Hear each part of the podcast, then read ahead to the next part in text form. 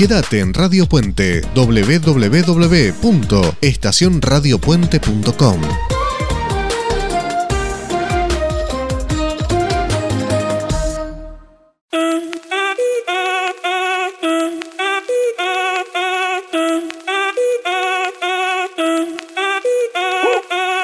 Si el ritmo te lleva a mover la cabeza, ya empezamos como es. Música no discrimina a nadie, así que vamos a romper. Toda mi gente se mueve.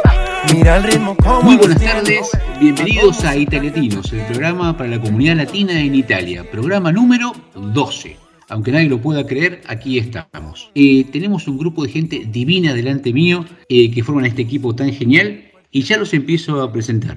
Guido, muy buenas tardes, ¿cómo estás? Hola, buenas tardes para todos, ¿cómo están? Buen viernes, por acá todo muy bien, una semana tranquila, o esta semana no tenemos partido acá con el equipo porque es Semana Santa, el fin de semana pasado ganamos, así que una semana tranquila por suerte. ¿Una semana de festejos? También, sí. Me parece perfecto.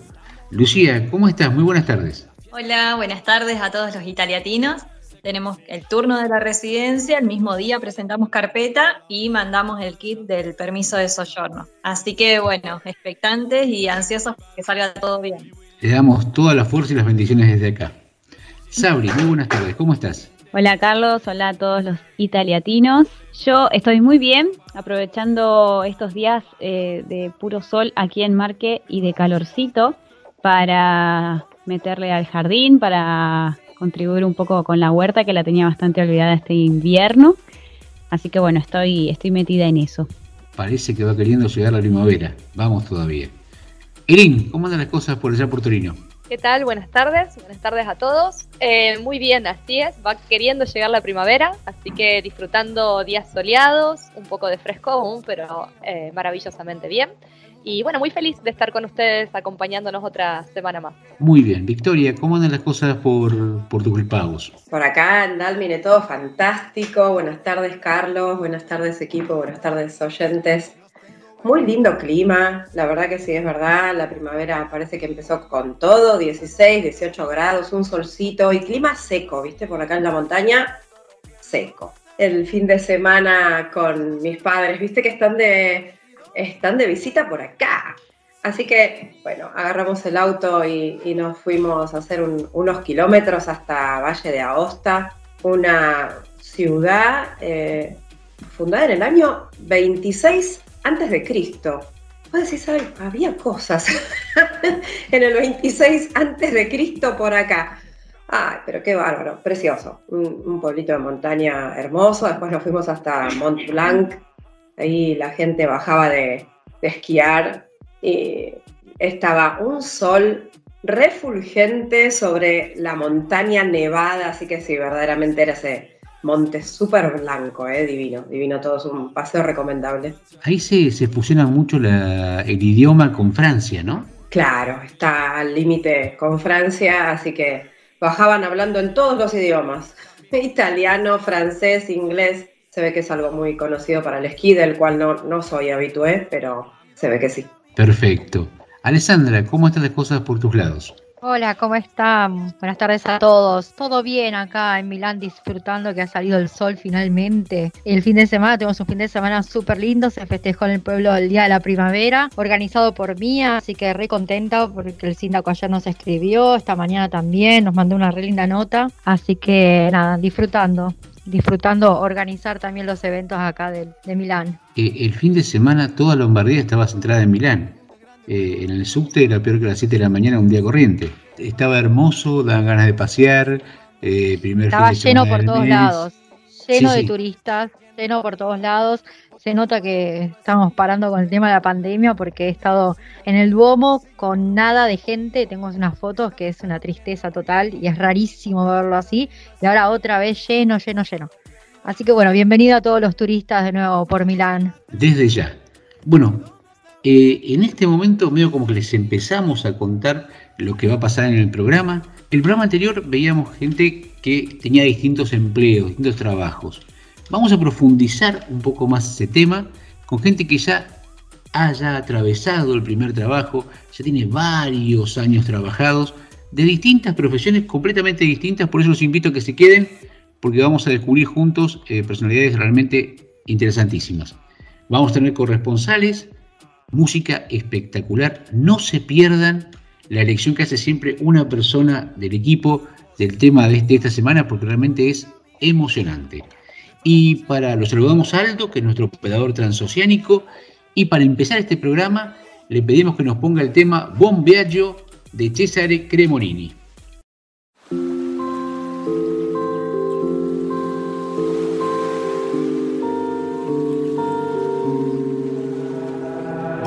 Viaggio, che sia un'andata o un ritorno, che sia una vita o solo un giorno, che sia per sempre un secondo. L'incanto sarà godersi un po' la strada, amore mio comunque vada, fai le valigie e chiudi le luci di casa. Coraggio, lasciare tutto indietro e andare, partire per ricominciare, che non c'è niente di più vero di un miraggio, e per strada ancora c'è da fare, amerai il finale.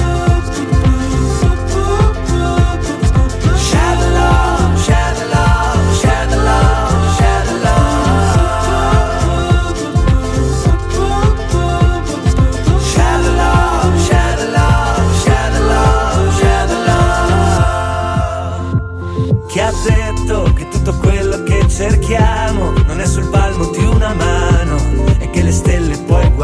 guardarle solo da lontano ti aspetto dove la mia città scompare e l'orizzonte è verticale ma nelle foto hai gli occhi rossi e vieni male. Coraggio lasciare tutto indietro e andare partire per ricominciare che se ci pensi siamo solo di passaggio e per quanta strada ancora c'è da fare amerai il finale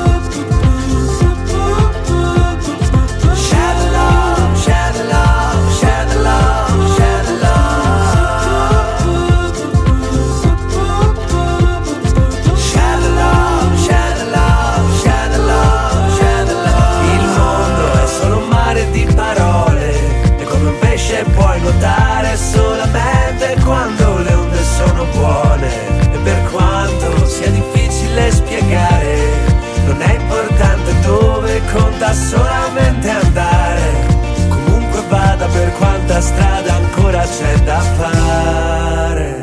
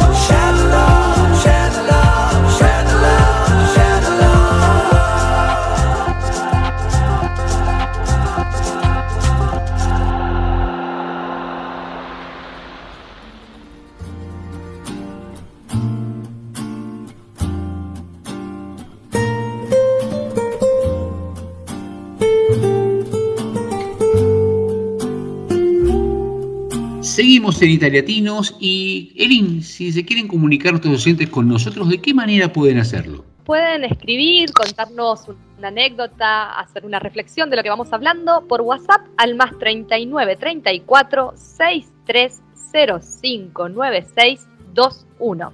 Si prefieren mandarnos un mail, lo pueden hacer a italiatinosradio.gmail.com. Y si nos quieren buscar en Instagram, lo pueden hacer en arroba italiatinos todas las vías de, comunicación entre nosotros y nuestros oyentes. Y para empezar a hablar del tema de hoy, tenemos el gusto de estar con Ricardo. Muy buenas tardes, Ricardo, ¿cómo estás?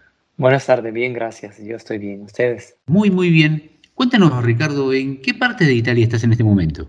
Eh, yo vivo ah, en Como. Ajá, ¿en la ciudad de Como? Exactamente, no en la ciudad de Como. Estamos hablando de 14 kilómetros de la ciudad de Como, en un pequeño lugar que se llama Breñano. Breñano. Y contame, eh, tiene una tiene una enorme, digamos, relación con, con, el país limítrofe, con Suiza, ¿o no? Sí, eh, 15 kilómetros, unos 2 kilómetros, 16 kilómetros estamos ya en Suiza, de aquí, de, de donde yo vivo. Sí. ¿Y son de, vos sos de ir a, y volver, como hace mucha gente? ¿Vas de vacaciones? ¿Vas cada tanto?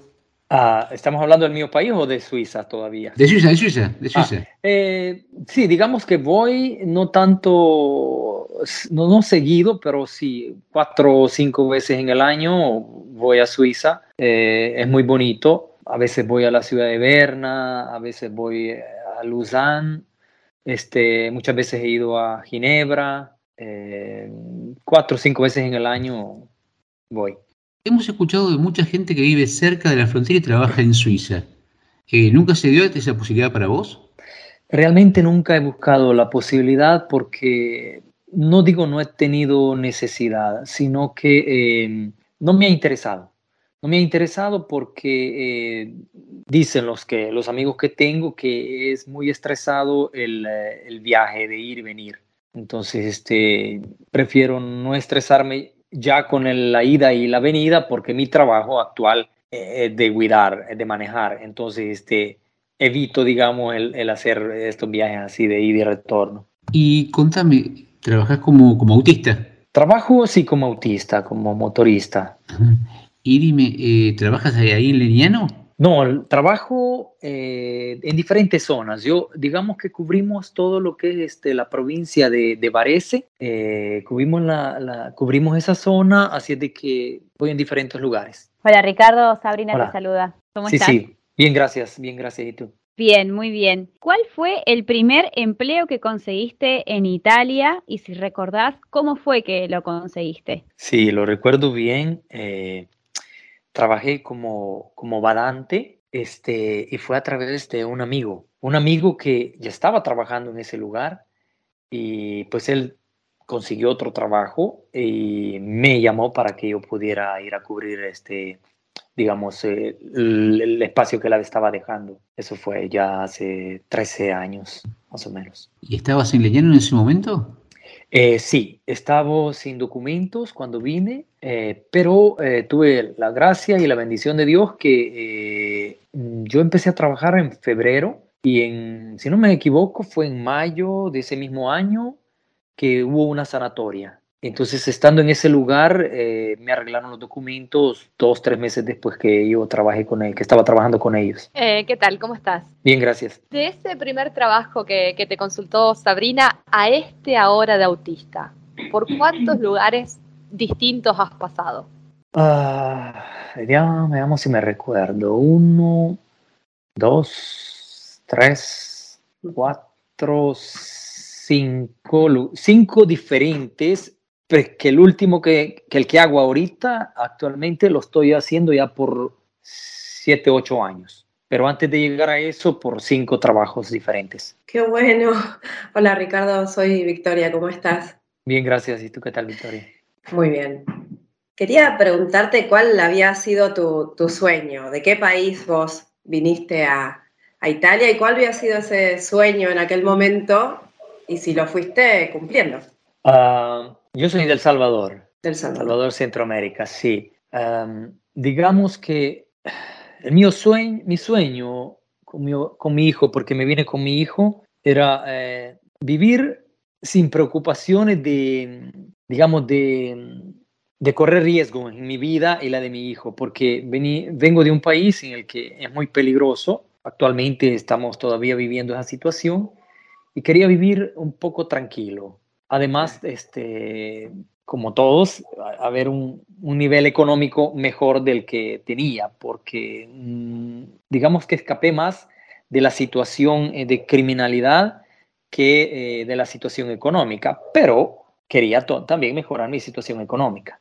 Y a 14 años de ese momento, ¿qué evaluación haces? Beh, eh, ho tenido anche la bendición de Dios de que he mejorado mucho la mia situación económica y vivo en un país en el cual no tengo que preocuparme cuando salgo sul pullman. Eh, así es de que puedo decir que he alcanzado parte de, dicha, digamos, de, de los sueños que tenía. Y digo parte, pues porque todavía la vida continúa y yo tengo que seguir mejorando sea mi vida que... Eh, yo te quería preguntar si cuando viniste, viniste ya sabiendo italiano o si lo aprendieron acá y cómo fue esa integración al mundo italiano. No, no sabía nada de italiano, no sabía absolutamente nada.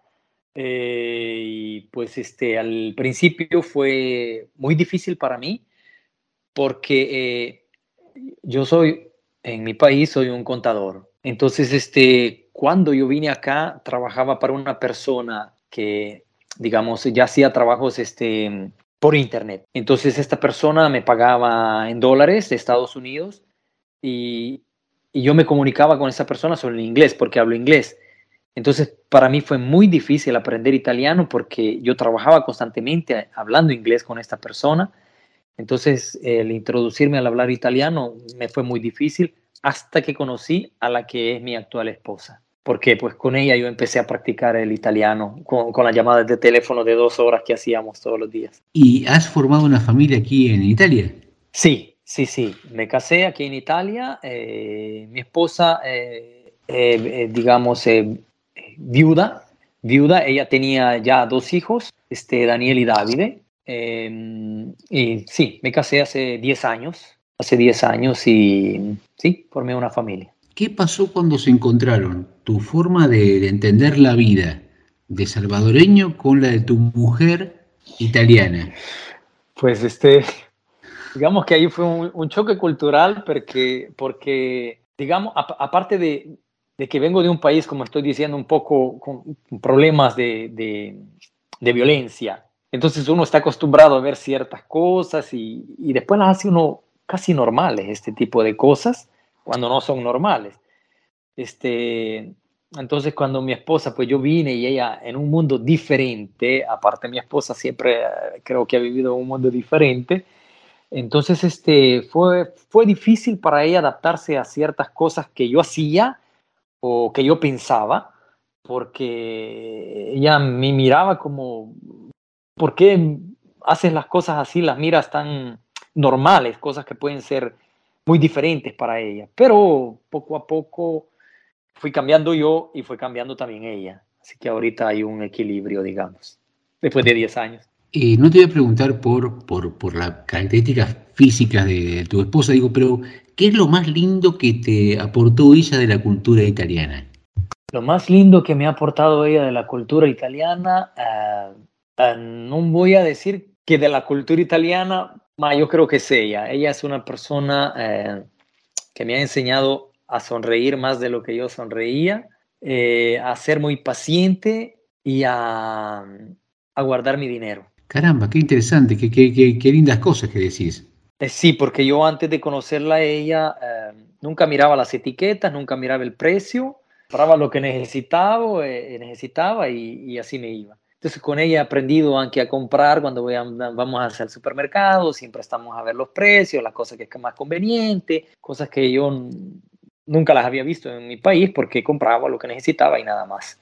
Entonces con ella a esto nos ha ayudado, aunque como digo, a, tener una, una situación económica mejor porque pues este, controlamos los gastos. Un poco para ir cerrando, te quería preguntar, vos has atravesado varios eh, trabajos aquí en Italia y varios años, ¿no? ¿Qué es lo que te, te sorprendió más del modo de trabajo que tienen los italianos? ¿Qué es lo que me sorprendió más del modo de trabajo que tienen los italianos? Eh, una pregunta un poco complicada pero, para mí, pero eh, pruebo, digamos, a responder. Lo que me ha sorprendido de, de los italianos, acostumbrado a como yo estaba, eh, es la, el, el, corte de, digamos, de pausa que tienen, que yo no estaba acostumbrado a, una pausa larga de, descanso cuando cierran los negocios a las 12, a 12 y media y abren a las 3, hay unos que hasta las 4 de la tarde. Esto para mí fue un cambio eh, radical porque yo vengo de un país donde se trabaja siempre, todo está abierto siempre, entonces este el movimiento de comercio está siempre. Eso me, digamos, es una cosa que para mí fue un, shock porque yo no estaba acostumbrado a, lugares cerrados. Otra cosa que eh, puedo decir, este, el empeño que ponen los italianos en lo que hacen. Porque yo vengo, como estoy diciendo, de un país en el que a veces hacemos las cosas y las hacemos a la carrera, no las hacemos bien. Y aquí he aprendido a tener un poco más de cuidado con lo que estoy haciendo. Son cosas que a mí me han sorprendido. Ricardo, si vos tuvieses que encontrar a tu yo antes de emigrar, ¿qué consejo le darías hoy? Yo el consejo que me daría a mí, mismo sería, uno, eh, practicar el italiano antes de venir. Esa es una de las cosas importantes. Dos, eh, prepararme en un oficio, en un oficio que siempre ahorita ya digamos es más fácil que uno por internet puede empezar a ver cuáles son eh, los tipos de trabajo que, a los que uno puede venir a aplicar a un lugar para no tener que andar rebotando de un lugar a otro, sino que uno ya viene con una base. Entonces estas son las cosas que yo cambiaría si, si pudiera. Con este consejo a tu yo previo al, a, llegar a Italia, eh, te agradecemos muchísimo. Gracias por abrirnos tu corazón y no solamente hablar de trabajo, sino que hablaste de muchísimas cosas.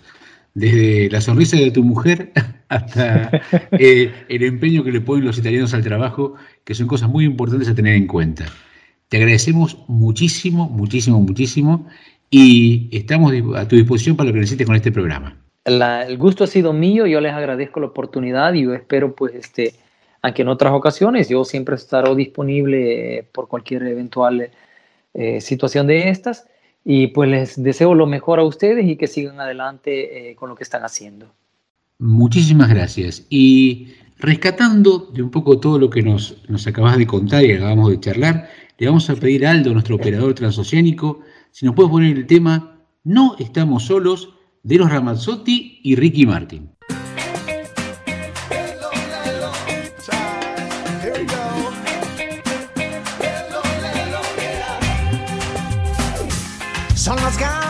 cambiar la realidad, las que hacen que me sienta vivo y buscaré los que quieren como yo. Sueño realiza. Realiza.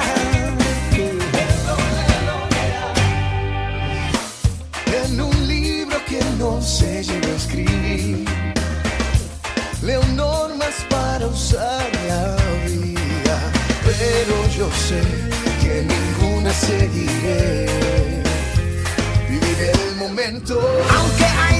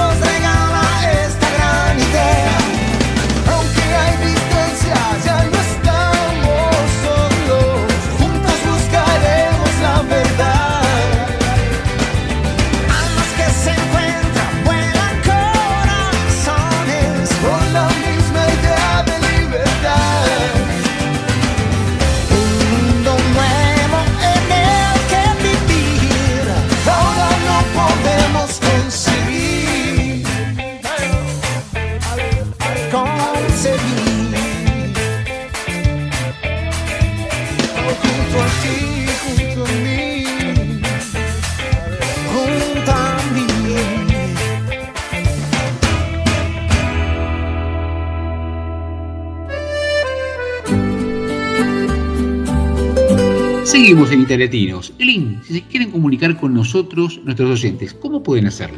Lo pueden hacer llamando o escribiéndonos por WhatsApp al más 39 34 6305 9621. Nos pueden también escribir un correo electrónico a italiatinosradio.gmail.com y nos pueden encontrar y compartirnos en Instagram y estaremos allí en arroba italiatinos. Muchas gracias, Erin. Y nos trasladamos por, por toda Italia como hacemos generalmente y ahora tenemos el gusto de tener como corresponsal a Gladys. Buenas tardes, Gladys, ¿cómo estás? Hola, buenas tardes, ¿cómo están? Muy bien, por suerte. Cuéntanos, ¿en qué parte de Italia te encuentras? Eh, nosotros estamos en Piemonte, en la provincia de Cunha, en el pueblo de Doliani. Ajá. Y me dijiste nosotros. ¿Quiénes son nosotros? Mi familia y yo. Eh, mi marido, eh, que tiene 47, que está llegando del trabajo hace 10 minutos y que se entró a bañar mi hija de 13, eh, que por suerte acá en el edificio donde alquilamos hay una nena que, es de padres argentinos y como mi hija habla bastante inglés, hoy le pidieron que la ayude con la tarea de inglés a esta nena, así que se, se ayudan mutuamente con los idiomas. Y mi perrita Yorkshire de 10 años, que también viajó con nosotros. Genial, pero me, interesó lo que me contaste recién. ¿Tu hija eh, le da una mano en inglés a una compañerita del edificio? Sí, sí, es, em, está bueno porque nosotros allá la hicimos rendir dos años de inglés en Cambridge, pensando en su futuro, ¿no? Y bueno, cuando vinimos acá, fuimos a averiguar a la semana a la escuela, le dijeron que enseguida podía entrar, vieron el temario de las cosas que ella ya había aprendido en primer año, y bueno, le hicieron entrar. Con todas las dudas, eh, los tres por el idioma y resulta ser que había muchos compañeros que hablaban inglés y profesores también. Entonces a ella esa primera semana le resultó simple comunicarse en inglés y los chicos y los profesores en italiano le contestaban y, la comprendían. Entonces, bueno, así fueron haciendo como un feedback y, bueno, ayuda a algunos amigos ahora con, con estos exámenes que están rindiendo ahora y una de estas nenas es la que vive acá en el edificio. Los chicos generalmente se acostumbran mucho más rápido que nosotros. Eh, ¿Cómo fue tu, el tuyo y tu esposo el encuentro con el idioma? ¿Cómo se encontraron? Eh, mi marido vivió acá 12 años, hace unos 15 más o menos. Así que él conoce la zona, habla muy bien, es ciudadano. El problema soy yo, que estaba aprendiendo cuando de repente dijimos, bueno, el momento es ahora. Y bueno, no llegué a, tener una charla eh, fluida. Entiendo y tengo palabras, pero todavía fluido no, no hablo. Pero bueno, nada, gracias a Dios la gente que nos encontramos hasta ahora es súper amable, muy buena, con mucha predisposición, entonces me hablan despacio, eh, me entienden mi poco italiano, eh, que soy yo la única ahora que no habla, la nena ya, ya habla bastante también. Hola Gladys, yo quería preguntar, eh, ¿Qué fue lo que los motivó a venir o que lo motivó a tu marido también a volver a Italia? ¿Y cuánto hace que vinieron? Estamos acá hace un mes y medio pasado, el 24 van a ser dos meses. Em, venir en realidad fue la situación en general. Em, mirábamos cómo había cosas que había que ir dejando y eh, en esas cosas que íbamos dejando era también la tranquilidad eh, mi hija empezó el secundario ya y empezó a tener que estar fuera de casa y la verdad que era un martirio para mí. Entonces, bueno, nada, hacía muchos años que se venía charlando desde que él le dio la ciudadanía, entonces, nada, de un día para otro dijimos, bueno, es ahora. Pasó esto de la pandemia y dijimos, esto puede volver a pasar y podemos no poder irnos nunca. Así fue la decisión y venir acá porque él conocía la zona y sabe que si bien es un pueblo como queríamos, es un pueblo que tiene bastante movimiento y a los alrededores están los otros pueblos donde podés hacer de todo, digamos. Entonces es un lugar que si bien es tranquilo y chico, no es tan chico y tenés de todo como para ella, era la idea. ¿Llegaron a esta ciudad por eh, tu esposo o lo eligieron entre los dos? Él la conocía ya, eh, tiene familiares en Saluzzo también y tenía al hermano viviendo también en otro pueblo, pero mucho más chico. Saluzzo era muy grande y el otro pueblo era demasiado chico y no le dijimos nada. venimos acá, alquilamos un Airbnb desde allá y empezamos a buscar acá porque nos gustó. Eh, gracias a Dios encontramos, porque si no, bueno, nos hubiésemos ido a otro, no es que era seguro este lugar. Nos encantó y queríamos quedarnos, pero bueno, todo dependía del alquiler y la última, los últimos días apareció el departamento eh, amueblado, listo para que lo usáramos, entonces bueno, fue como una señal. Dime, si estamos en otra ciudad de Italia y se nos ocurre visitarte un fin de semana, ¿qué es lo que no podemos dejar de ver, mirar, comprar, comer? ¿Dónde están ustedes? Eh, primero que todo lo que a, a, mí me llama la atención y me gustaría que la gente aproveche este lugar es la gente, precisamente. Eh, es increíble la amabilidad con la que todos te tratan y lo cómodo que te hacen sentir. Eh, yo que hablo poco, eh, me pasa a mí también.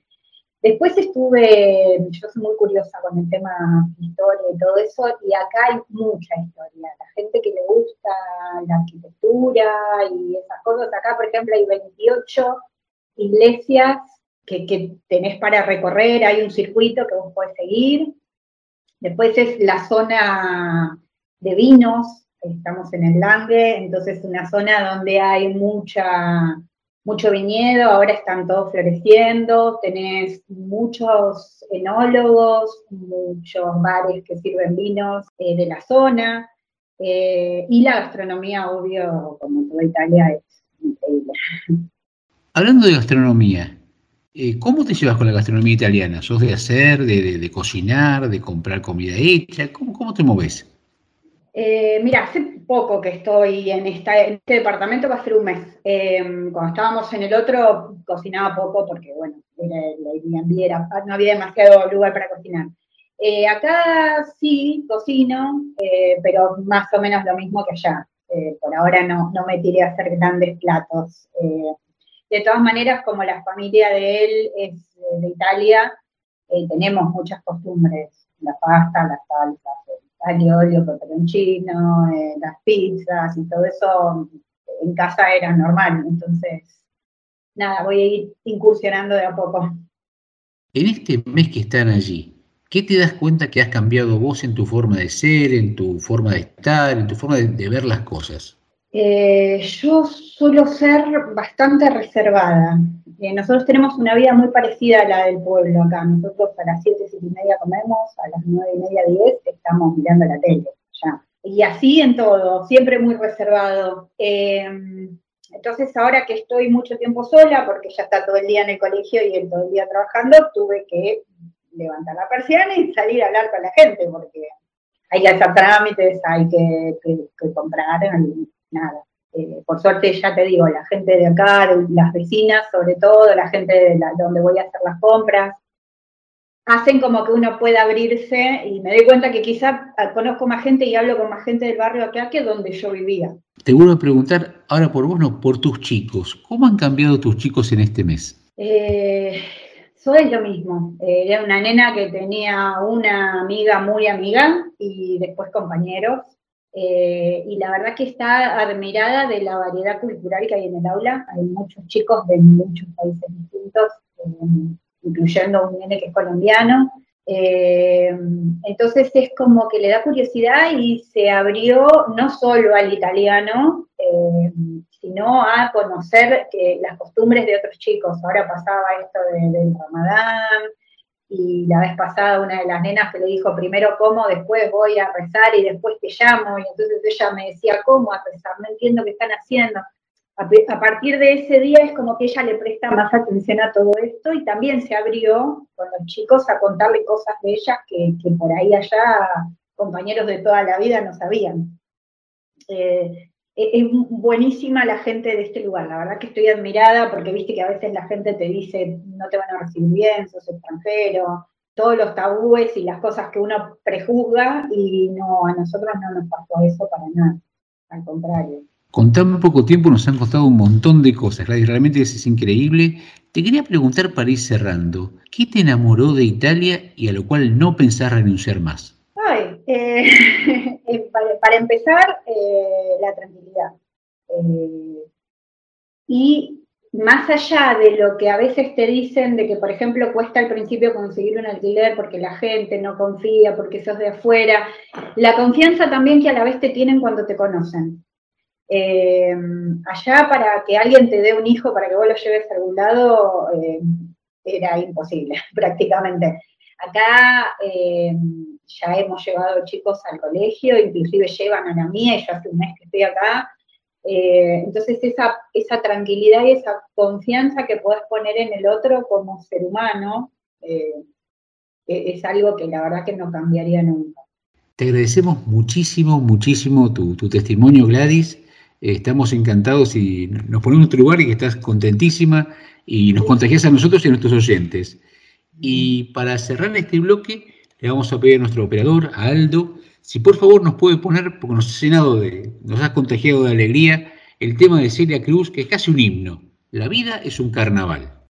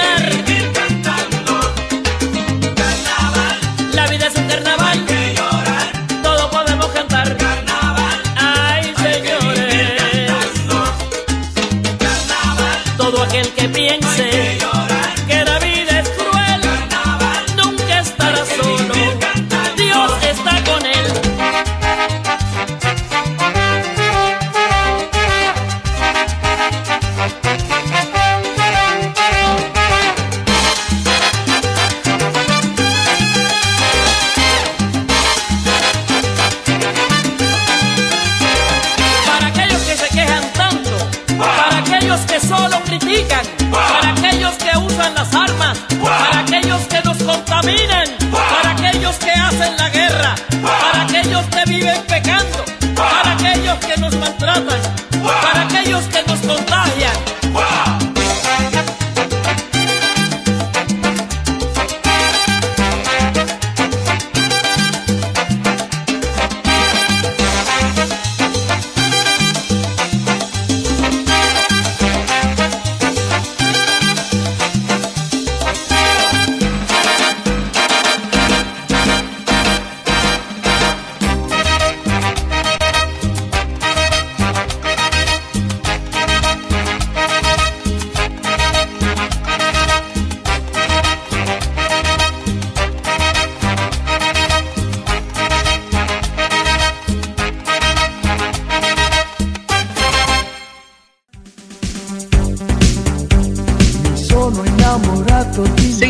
Italiatinos. Es el momento en que nos tomamos un descanso de todo lo que venimos charlando en el programa y nos encontramos con ellas, con Mónica y con Carla, que nos ayudan a reflexionar, a profundizar un poquito más en el tema de hoy.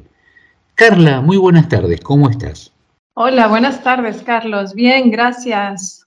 Gracias, ¿tú qué tal? Bien, por suerte muy bien, con un programa súper movido y con ganas de que ustedes nos den la posibilidad de profundizar un poquito más, que ustedes son especialistas en, darnos, terminamos de hablar de ustedes y estamos llenos de datos nuevos y elementos para pensar y reflexionar en el fin de semana. Mónica, ¿cómo estás tú? Hola Carlos, muy bien, gracias. Hola Carla, muy buenas tardes. ¿Cómo están?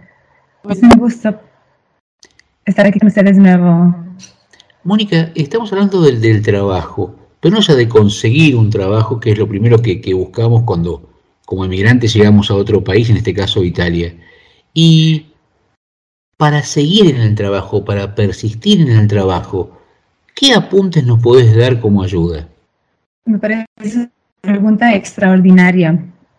Como coach de salud integrativa, visto que les mencionaba que trabajé, que estudié con el Instituto de Salud Integrativa en Nueva York, IIN, tenemos una gráfica que nos muestra, digamos, 12 áreas de la vida. Se puede resumir la vida en 12 áreas, lo que nos ayuda a tener una vida abundante y llena de satisfacciones y felicidad. Entonces, una de estas áreas de nuestra vida es nuestra carrera.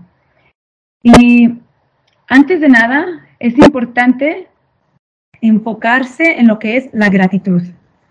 Porque si bien somos personas que estamos siempre buscando mejorarnos, eh, desarrollarnos personalmente, es importante enfocarse en, estar agradecido por lo que se tiene, porque muchas veces uno puede desviarse y puede enfocarse en, las quejas y enfocarse en lo, negativo que hay en nuestro trabajo y en nuestro medio ambiente.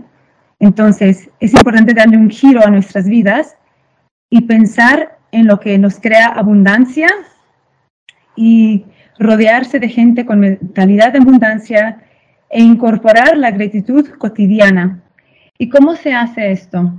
Yo en lo particular, conmigo misma y con mis clientes, hablo acerca de cómo escribir en un diario todos los días tres a cinco cosas que nos pueden ayudar a sentirnos mejor. Es decir, escribes tres cosas sencillas que te, que te ayudan a sentirte abundante. Por ejemplo, hoy estoy agradecida por el café que me tomé esta mañana, porque estaba calientito, porque me hizo sentirme lleno. O sentirte agradecida porque tu esposo sacó la basura, o que tus hijos no pelearon a la hora de llevarlos a la escuela. Entonces, cosas pequeñas, eso es en cuanto a la vida personal, pero en cuanto a enfocarte en tres, de tres a cinco cosas que te dan satisfacción en el trabajo y poco a poco verás cómo tu vida va mejorando profesionalmente. Entonces, si te enfocas en el, lado positivo y en lo que haces bien, creas un ambiente de mucha más abundancia. Y se han hecho bastantes estudios para investigar ese tema y se ha comprobado que la gratitud mejora muchísimo el bienestar físico y mental y nos ayuda a sentirnos mucho más felices. Te hago una pregunta. Eh, yo vengo de Argentina y te pregunto por tu, tu, experiencia en México y en, y en Estados Unidos. ¿no? En Argentina somos muy criticones, siempre nos falta algo. Aunque tengamos eh, un buen tiempo para almorzar, aunque tengamos un buen sueldo, una buena cobertura social, siempre nos está faltando algo. Somos los reyes de la crítica. Eh, ¿Esto es propio de Argentina o se extiende a otros países de Latinoamérica? No, ¿sabes qué? Yo creo que esto es, esto es una cosa que nos sucede a todos como seres humanos. De hecho, es el default, el, el sistema de nuestro cerebro siempre se tiende a enfocar en las cosas que le faltan. Entonces, uno tiene que entrenar al cerebro a estar enfocándose en, el, en, en las cosas que te traen alegría, en las cosas bien. Una vez, es una historia, no, puedo, no sé quién ah, que fue Einstein, que escribió en, la, en, en el pizarrón a sus estudiantes la tabla del 9. Entonces escribió 9 por 1, 9 y así sucesivamente hasta llegar a 9 por 10 y en lugar de escribir 90, escribió 91. Entonces, los chicos que estaban ahí inmediatamente le corrigieron y le dijeron, esto está muy mal, lo hiciste muy mal, 9 por 10 no es 91. Y él se volteó hacia ellos y les dijo, pueden observar que yo he escrito todas estas multiplicaciones muy bien y solo me he equivocado en una, y ustedes se están enfocando en esta misma, en esa en la cual yo me equivoqué. Entonces, obviamente era para darles una lección, ¿no? De, de el cómo reacciona el cerebro. Entonces, sí, es, es normal, es una cosa universal que nos pasa a todos. Y yo creo que con un poco de entrenamiento y mucha intención se puede ir pensando poco a poco en, en los aspectos más positivos que nos trae la vida. Qué, qué, lindo ejemplo que nos pones de Einstein, ¿no? Justamente venir a Einstein a criticarle que no se hacer una multiplicación. Eh, qué gracioso, qué, qué atrevimiento. ¿no? Pero qué lindo lo que nos decís, que si bien tenemos sí, tendencia sí. cerebral de, de mirar lo que nos falta, también hay mecanismos para educar el cerebro y generar un hábito para ver lo bueno y no lo que nos falta. Eh, muchis, muchísimas gracias, Mónica. Eh, Carla, eh, ¿qué nos puedes aportar esto tan lindo que nos acaba de decir Mónica? Eh, bueno, yo creo que por la misma línea voy a poder decir algo que a mí me ha parecido muy interesante. Yo creo que para mantenerte y cre crecer en tu trabajo y tener crecimiento en todas las áreas de tu vida, yo creo que hay un elemento que es cada vez más fundamental en un mundo tan cambiante como en el que estamos, y es el de la capacidad de adaptación. Eh, yo hablé un poquito sobre eso la vez pasada, pero este es un tema que se está estudiando cada vez más, eh, sobre todo en los países anglosajones.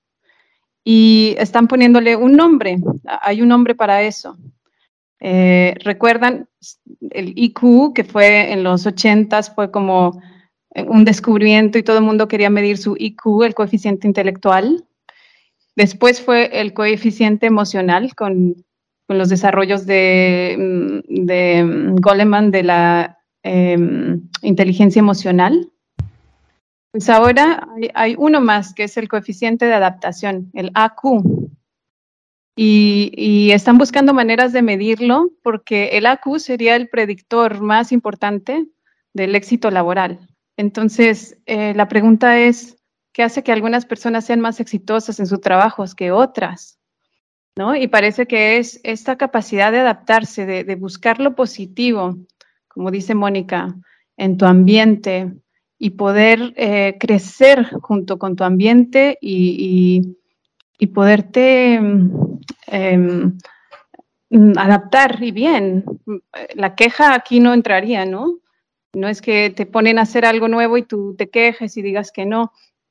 Eh, no, no te puedes permitir eso en este mundo. Entonces, pues bueno, eso a mí me parece muy interesante que, que se esté hablando de este coeficiente de adaptación. Me parece excelente, excelente, excelente. Y ya que tocas el tema de adaptación, eh, estás hace unos pocos días, se acaban de mudar ustedes. ¿Cómo se han adaptado a su nueva casa? Bueno, sí, la semana pasada nos mudamos a una casa ya más permanente. Eh, hemos hecho un contrato de tres años y bueno, tuvimos que hacerlo todo muy rápido la semana pasada. Eh, dimos varias vueltas con el auto a traer cosa por cosa. Hemos acumulado ya mucho en estos días. Pero claro, es llegar a un nuevo lugar, cuidar que, los pequeños estén llegando bien, porque yo lo he visto, para ellos es muy difícil. Y para nosotros también fue una semana de caos, que no encontrábamos nada por ningún lado, eh, las llaves las perdí no sé cuántas veces, estuvimos tan ocupados que, bueno, eh, fue, fue un proceso, ¿no? Que ahora estamos bien. Eh, lo que iba a decir, eh, estuvimos tan ocupados en la semana que no vimos una cosa que estaba enfrente de nosotros, en el jardín de enfrente. Una tumba encontramos una tumba en nuestro jardín. ¿Cómo? Sí, no la vimos los primeros días y nunca nos dijeron nada quienes nos rentaron la casa. La descubrimos el domingo pasado. Em, y bueno, eso, eh, hay que adaptarse a eso también. Los niños pusieron flores, em, nos sentamos ahí un ratito a, pensar quién puede ser que está ahí abajo. Hablamos un poco de, ese tema, de la muerte, y a seguir, a continuar la adaptación en práctica. Eh, qué increíble cómo eh, lo haces vos, también seguramente lo, lo hará tu esposo, eh, y también lo hace mucho Mónica, cómo tratan de cada cosa que pasa hablarla, ponerla en palabras, ponerla fuera de lo que está pasando, ¿no? Porque de lo poco que yo alguna vez estudié o leí de psicología, que las cosas que quedan para adentro después salen de otra manera, ¿no? Claro, claro. Sí, es cierto. Eh, como dices tú, en cuestión de la adaptación es importante saber que hay momentos, ¿no? La felicidad es de momentos y también todas las emociones pasan. Entonces, cuando estás en un momento de adaptación, de mucho cambio, antes que nada respirar. Yo creo que respirar intencionalmente ayuda muchísimo, tomar un segundito, enfocarse en inhalar, exhalar y saber que este momento va a pasar y que todo el caos que se ve en este momento de movimiento va a pasar y que las cosas no te definen. Que, por ejemplo, si los niños se portan mal o, cuando, no sé, un, ejemplo concreto, concreto que te puedo dar es cuando mi hija hace enojar a mi hijo y él le dice, eres una niña mala. No, no, no, no es una niña mala. Quizá lo que hizo estuvo mal, pero ella no en su persona, en su integridad, no es una persona mala. Entonces, tiene que ver con, con el separar la situación de la persona. Me parece excelente que siempre bajen todo lo que van diciendo a, su vida cotidiana, a sus cuestiones, a sus hijos, a su familia, a lo que nos va pasando.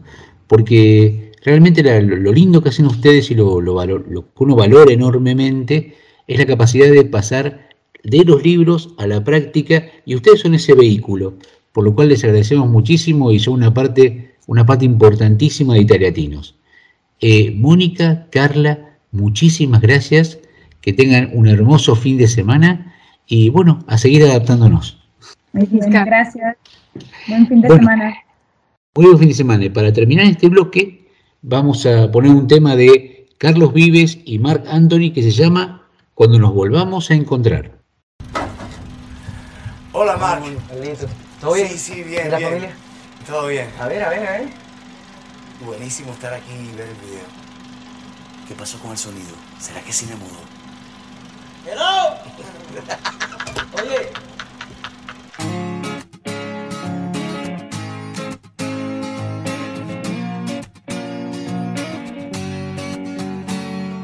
Hoy pagué las cuentas, arreglé un poco el jardín, decoré con flores como te gustaba a ti de comer chatarra ya dejé y de ver la tele hasta dormir. Deje el cigarrillo, ya no me sabe el café. Como a mí me gusta, solo a ti te queda bien. Ya la bicicleta la arreglé y por ti empecé a estudiar francés traerá tu amor la primavera y una vida nueva que aprender.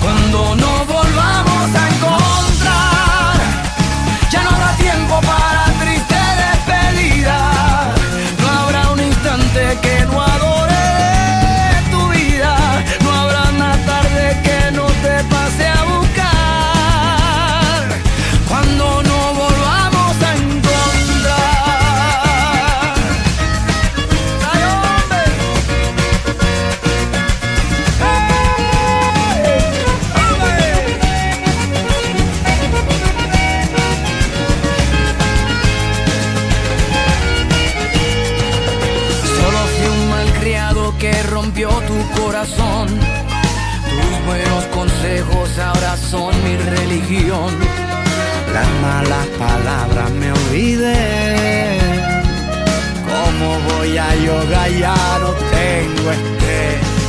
Y traerá tu amor la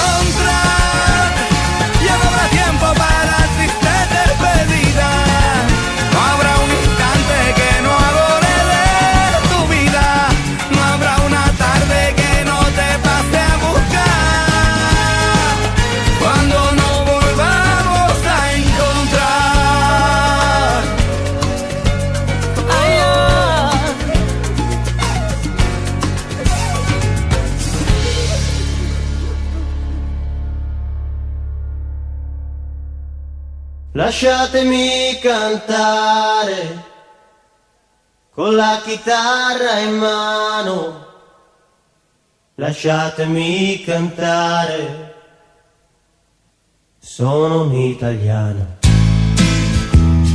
Seguimos en Italiatinos y Erin, eh, si se quieren comunicar nuestros oyentes con nosotros, ¿de qué manera pueden hacerlo?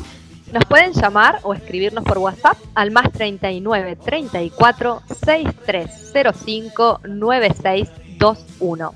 Si nos quieren escribir un correo electrónico, lo pueden hacer a italiatinosradio.gmail.com. Y también estamos en Instagram y nos pueden encontrar allí como arroba italiatinos. Llegamos a un momento lindísimo del programa y tenemos el gusto de estamos hablando de trabajo y siempre buscamos mostrar lugares distintos. Tenemos el enorme gusto de estar con María Celeste Loza. María Celeste, ¿cómo estás? Muy buenas tardes. Buenas tardes, bien, muy bien, muchas gracias. ¿Cómo ¿Te estás? llamaba? ¿Te llamabas María Celeste desde chica o era Celeste? Celeste, Celeste. Porque generalmente a las María algo las llaman por el segundo nombre. Sí, sí, sí, a mí me dicen Celeste. De hecho, acá cuando me, me quieren preguntar cómo me llamo, me dicen Celeste o María. O me dicen María y no, Celeste. Pero Bueno, ¿no, te, no cambiaron el, el nombre con, con- cuando lo pronuncian los italianos o te pasó? Sí, sí, me dicen Celeste. Sí, que de hecho fue, fue un poco mi culpa también, porque me preguntaban todos, ¿cómo te llamás? Y me venía a decir Celeste, porque una vez fui a hacer unos documentos y me preguntaron el nombre, dije Celeste, lo escribieron con S. Entonces eh, me lo escribían mal, entonces tenía que decir Celeste para que lo escriban bien y, y quedó.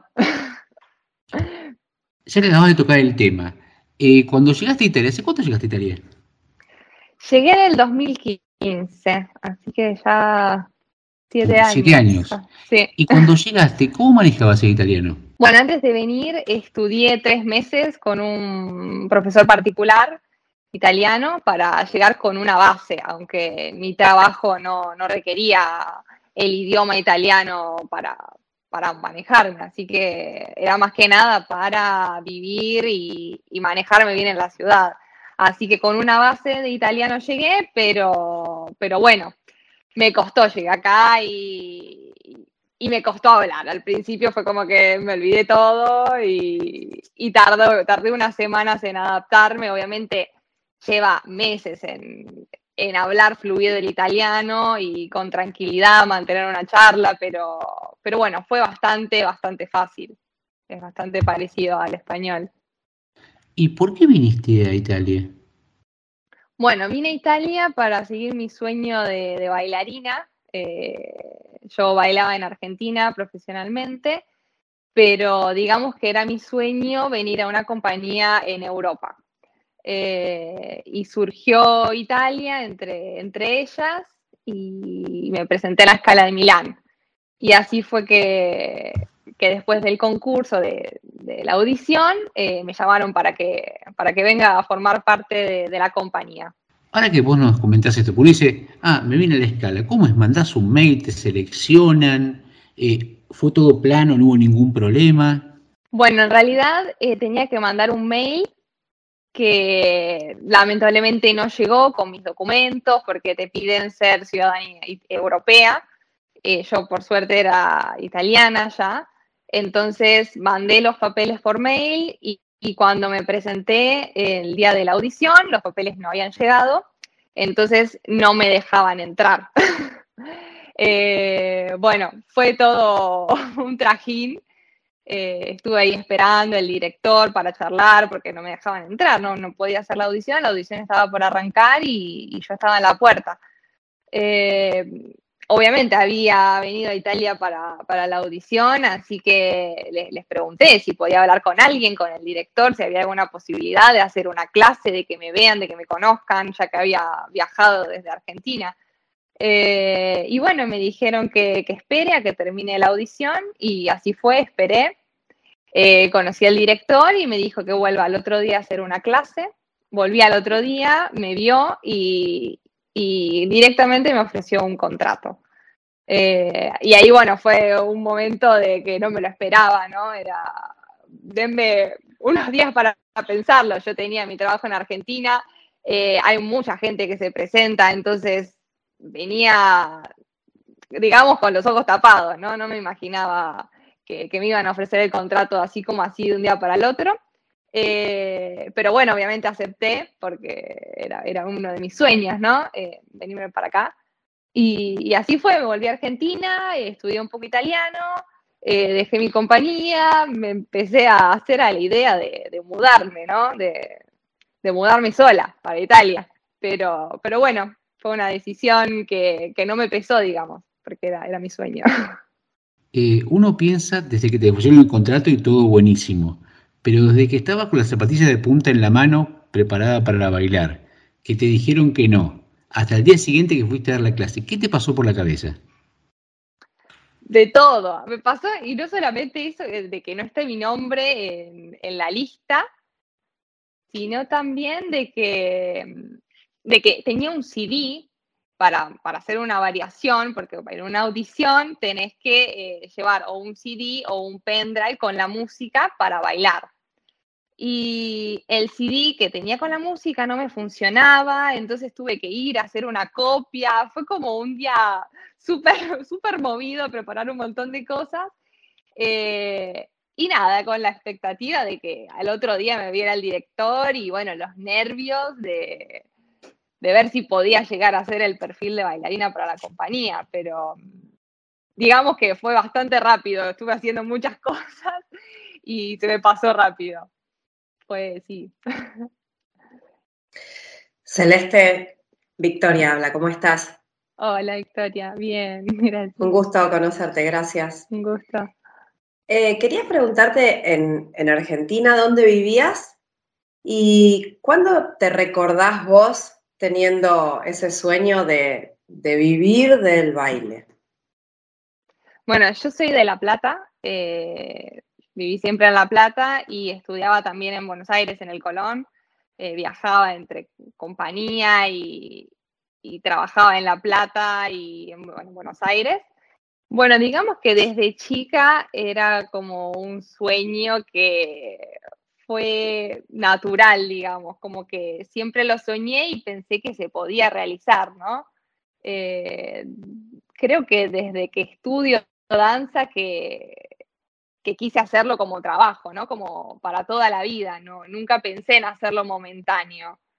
Eh, era mi sueño llegar eh, a una grande compañía y trabajar y vivir de, la danza. De hecho, bueno, mis padres cuando estudiaba danza lo charlaron con los maestros para ver si había posibilidades, si veían un futuro en mí, qué posibilidades había. Y bueno, y por suerte eh, las posibilidades estaban, pero también dependía de mí, de, mi fuerza de voluntad, de la manera que tenía de trabajar. Y, y bueno, eh, cuando sos chico parece todo, todo fácil, pero después uno con los años va cambiando y no se sabe qué, qué decisión uno puede llegar a tomar, ¿no? Pero bueno, por suerte digamos que, que siguió mi pasión por el baile. Celeste, soy Elin, ¿cómo estás? Hola Elin. Eh, quería saber em, cómo es un sueño de chica, ¿no? Y que por suerte lo fuiste concretando y lo llevaste adelante y hoy lo estás viviendo. ¿Cómo fue esta situación donde te recibieron en Milán? Te fuiste a la Argentina, dejaste todo, pones en la maleta lo que te tenés que traer en la Argentina y cómo te recibe esa compañía. Y me imagino que lo que es tu trabajo es bastante, mucho entrenamiento, mucha dedicación, mucho esfuerzo, muchas horas. ¿Cómo fuiste en estos años preparándote y cómo seguís haciendo y qué desarrollos más grandes de ese sueño se fueron gestando, ¿no? En este tiempo que estás buscando. Bueno, seguramente llegar como extranjera a la escala eh, al principio fue un poco difícil, ¿no? Porque en la escala en ese momento, mm, cuando entré, eh, no había muchos extranjeros. Eh, había algunos franceses, pero unas bailarinas francesas, pero ya hace muchos años que digamos que eran más italianas, ya eran como de casa, ¿no? Y cuando llegué fue un poco como que todos me miraban a mí, la nueva, era la única, entonces la única de afuera. Entonces un poco me llevó unas semanas de adaptación, pero, pero bueno, los italianos son, son muy parecidos a, los latinos, ¿no? A los argentinos y, y me dejaron entrar en el grupo y fueron súper súper simpáticos y me dieron una buena bienvenida. Y mm, respecto al trabajo en la compañía, bueno, eh, trabajamos mucho, eh, ensayamos muchos ballets al mismo tiempo, las producciones, eh, por ahí son algunas producciones que a la Argentina no, no son tan fáciles de llevar, de nuevos coreógrafos. es interesante también por una cuestión de distancias, que en Europa está todo un poco más cerca, eh, que vengan coreógrafos o maestros de, otras compañías de Europa eh, a trabajar por breves periodos. Entonces, esa posibilidad eh, acá es mucho mayor, ¿no? De poder interactuar con, grandes artistas europeos que, como decía, por ahí llevarlos al exterior es un poco más complicado porque bueno, las distancias. Así que por ese lado es, muy positivo. Celeste, ¿cómo estás? Sabri tiene el gusto de saludarte.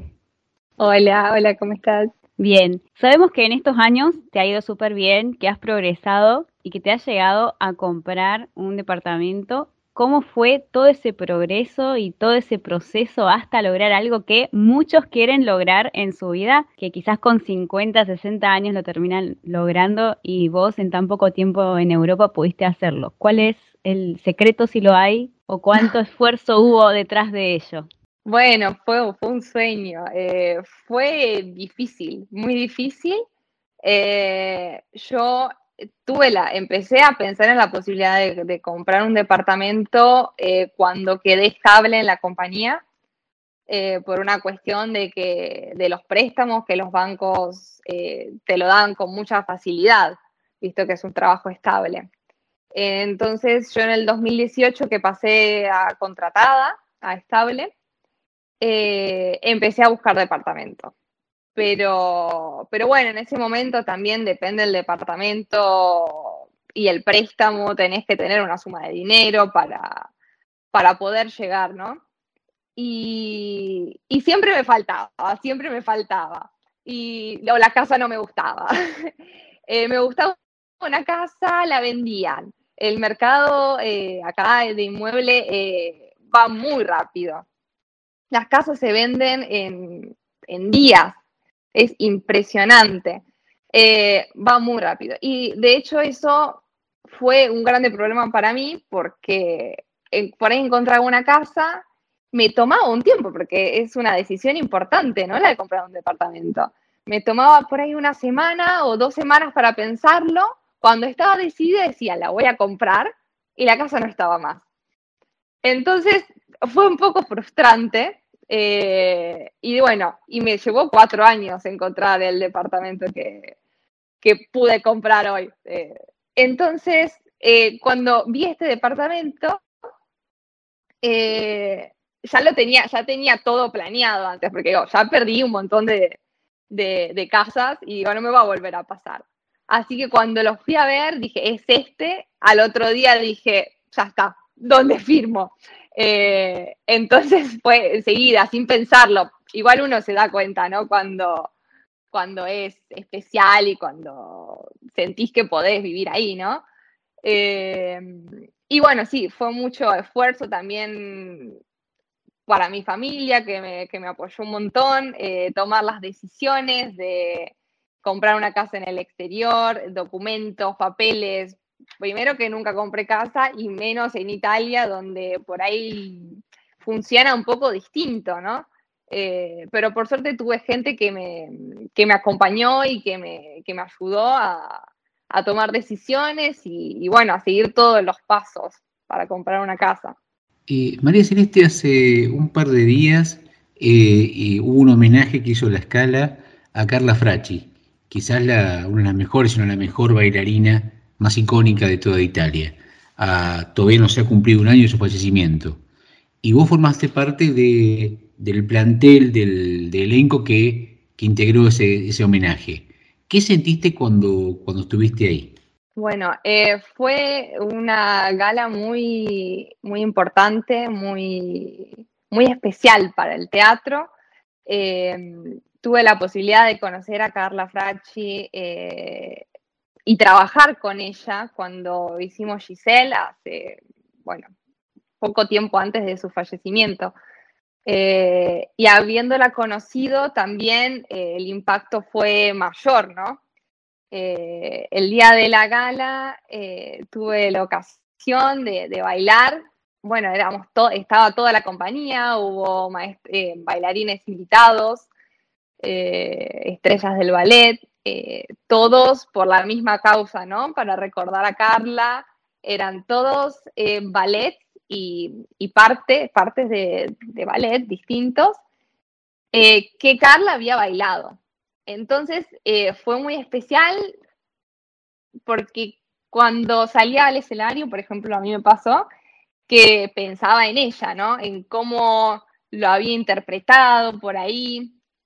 En, cada, en, cada, en cada pedacito del ballet, eh, yo creo que Carla estaba presente, ¿no? de, alguna manera. Eh, de hecho, había um, unos videos de introducción antes de cada, de cada parte, de fotos de ella viendo bailado eh, esas coreografías. Entonces eso lo hacía sentir más especial, ¿no?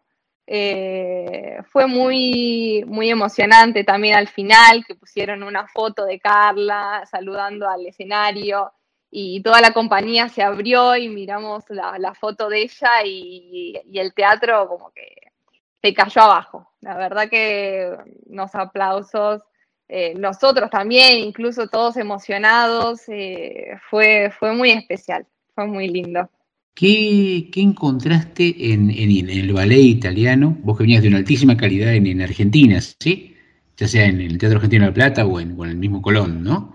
Eh, ¿Qué encontraste que te sorprendió y que dijiste, qué bueno esto que hacen acá? Eh, bueno, sí, es distinto eh, la técnica, pero no tanto, porque a, hoy en día el ballet es muy, digamos que la cultura del ballet está bastante mezclada. Digamos, el estilo es más internacional hoy en día. Entonces, no, por ahí no se nota tanto la diferencia del estilo de Argentina, por ejemplo, con Italia, eh, porque tienen escuelas muy similares, ¿no? Entonces, eh, por ese lado, no he notado mucha diferencia por el, o sea, en el modo de bailar. Y mm, por ahí, más que nada, eh, depende de los ballets, es depende de los coreógrafos que, que vienen. Por ejemplo, no sé, un estilo de Forsyth, que es un tipo de, coreografía, es un, estilo de un coreógrafo, eh, que no he bailado yo en Argentina, pero que sí se baila, no, no es que, que nunca se haya bailado, eh, es diferente a lo que uno hace en una clase, por ejemplo. Eh, o, por ejemplo, no sé, Nureyev, que es otro, otro grande coreógrafo, es otro estilo completamente distinto. Entonces, eh, es interesante pasar de un estilo al otro. Eh, yo creo que, que, la base de la danza te, te da esta, esta, flexibilidad para cambiar de, de estilos. Pero, pero, no creo que en Argentina, por ejemplo, no, no esté el mismo, el mismo sistema, digamos se puede hacer tranquilamente. Yo, por ejemplo, en Argentina, por ahí me pasaba que no interactuaba con distintos coreógrafos internacionales como en Italia, por ejemplo. Eh, por ese lado, por ahí sí lo veo un poco más productivo acá que, que cambio constantemente de, de, estilos de coreógrafos. Celeste, viendo la, la emoción con la que nos contabas esto de haber compartido con, con Carla Fracci tanto sus, sus últimos tiempos, ¿no? Transportándote al futuro. ¿Cuál te gustaría que fuera tu relación con el ballet en 40 o 50 años? ¿Cómo te soñas vos ahí? Qué difícil. Eh, lamentablemente no bailando más, eh, porque la carrera de, de, los bailarines es muy corta. Nosotros en, en, el teatro a los 47 años dejamos de, bailar, así que mmm, seguramente me gustaría seguir en el ambiente de, la danza, del ballet, eh, porque no creo que sea fácil eh, dejar este mundo, ¿no? Que, que, es nuestro mundo diario. Eh, vivimos en un mundo paralelo nosotros todos los días. Eh, y es como mágico. Yo creo que, que no es simple eh, salir de, este ambiente. Así que um, me gustaría a las nuevas generaciones eh, poder transmitir todo lo que aprendí con coreógrafos, con maestros, sí, con mis, mis enseñanzas, ¿no?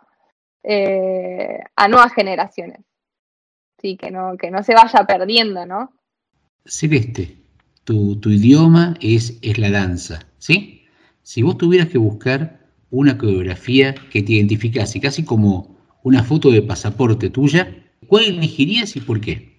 Eh, yo me identifico mucho con Don Quijote, con el ballet Don Quijote, eh, con Kitri, que es súper vivaz y enérgica, apasionada. Eh, es un rol que, y que, me, que me refleja mucho, creo. Eh, bueno, de hecho fue, es un rol que lo llevo en mi corazón porque fue el primer rol principal que bailé de chiquita, eh, cuando tenía 15 años. Fue inesperado porque yo estudiaba ese rol y no tenía que bailarlo y la bailarina que, principal se lastimó el mismo día de la función. Y, bueno, tuve que salir a bailar. Y con 15 años no fue fácil, no fue fácil, tuve bueno la, la oportunidad de tener a Iñaki Urlesada como, como partner con la experiencia que tiene, que eso seguramente me ayudó muchísimo, eh, mi maestra Lilian Jovine también, eh, que siempre me decía, tenés que aprender la coreografía antes porque uno nunca sabe qué, puede pasar. Eh, y, bueno, ese rol fue para mí muy especial porque chica con 15 años, digamos que lo tuve que sacar la kitri que había en mí, digamos, sin tiempo de procesar el rol, porque cada rol tiene eh, una maduración, ¿no? Es también como, tenés que ser actriz para ser bailarina un poco, eh, porque tenés que transmitir y meterte adentro del personaje para que sea natural. Eh, y con 15 años y con poco tiempo, digamos que no tuve mucho tiempo para prepararme, pero como que me salió espontáneo. Entonces es como que tengo una relación con, con ese rol particular. Muchísimas, muchísimas, muchísimas gracias Celeste por, por darnos información, pero darnos sentimiento. Porque uno empieza preguntando cosas y vos terminás regalándonos tu, hasta esta última anécdota de la quítrica en vos. Muchas gracias, gracias a ustedes. Eh, un gusto enorme, te saludamos muchísimo y bueno, quedamos en contacto para lo que necesites de Italiatinos. Gracias, muchas gracias, un gusto. Y para terminar este bloque le vamos a pedir a nuestro operador transoceánico Aldo que nos ponga un tema de siglos persas que seguramente eh, el título te lo pusiste vos en la cabeza y lo lograste. Vas a bailar. En estos tiempos de oquedad, de oscuridad iluminada, de distracción a perpetuidad. De imbecilidad tan programada. Aunque no encuentres la voz, aunque te paguen con platos de arroz, aunque te asustes y puedas caer, la dignidad no se pierde, sabes. No estás aquí para pasar sin que te vean. ¿Qué carajo? Si ser lo mismo es virtud, vos sabes bien que también es quietud. Si anda rondando la felicidad, no tengas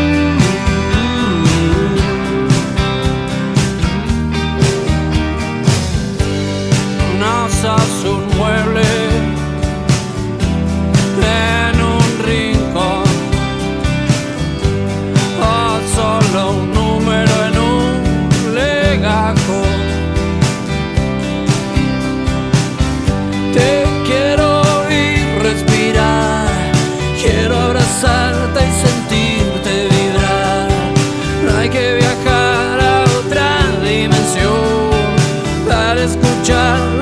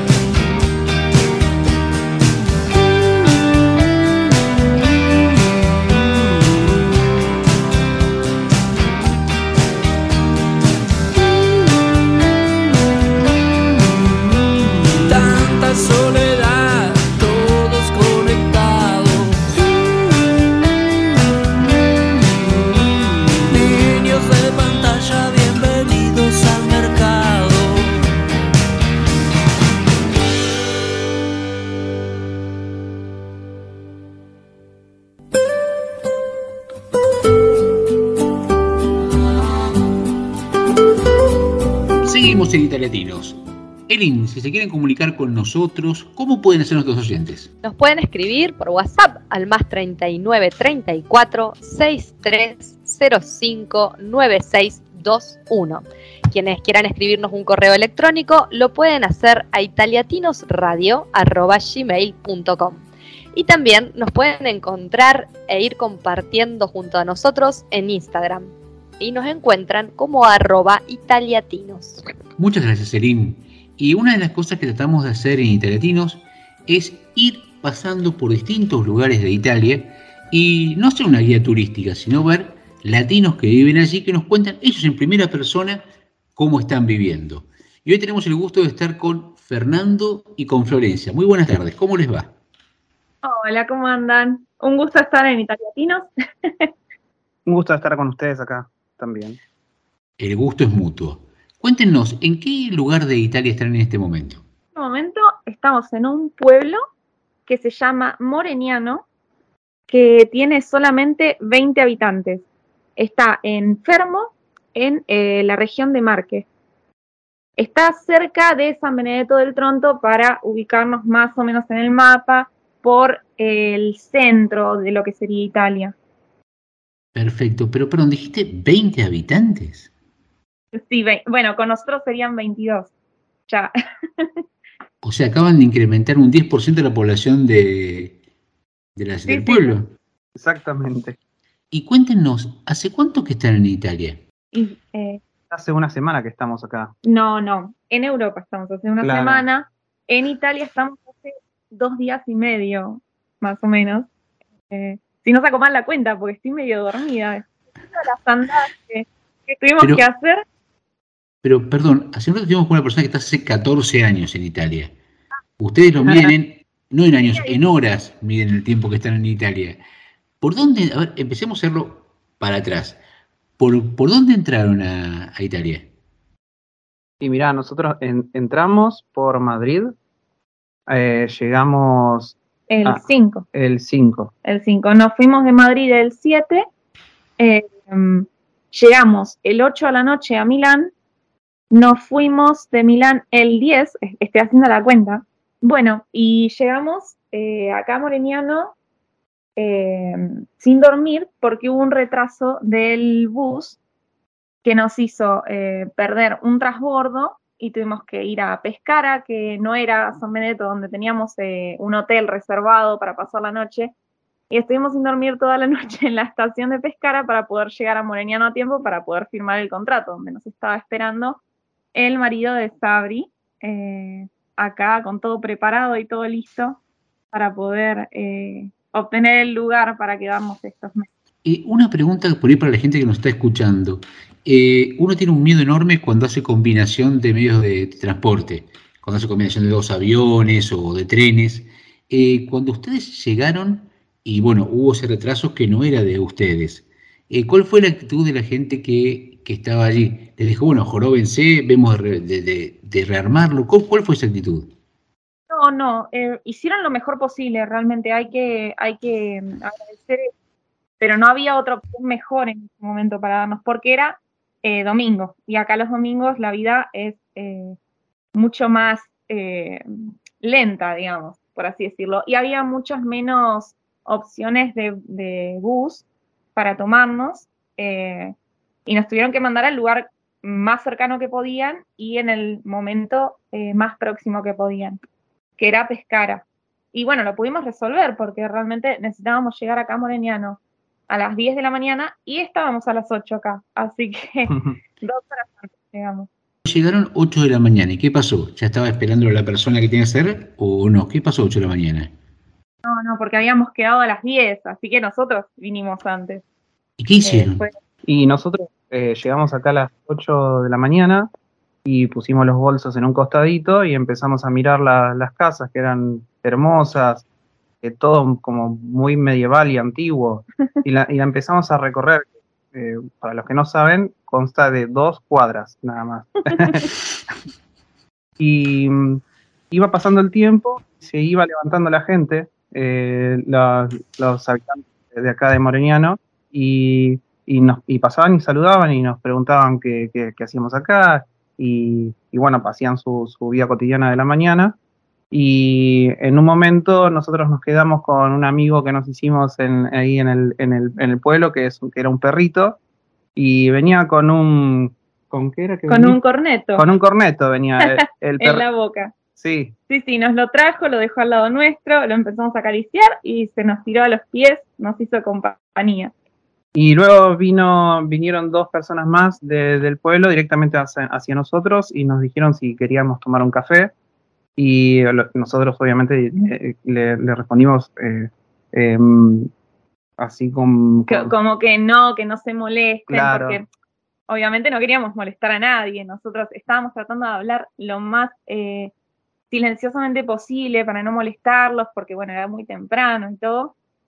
No, no, eh, dijeron, no, no, eh, les damos el café. Y vinieron con el café a buscarnos ahí al centro, que es la, cuadra principal, digamos, y se quedaron con nosotros. Dijeron que habían hablado con Luigi, que es quien nos alquila el departamento, eh, y que iba a venir en media hora y ellas nos hacían compañía, entonces nos preguntaron cosas, que de dónde éramos y muchas cosas más.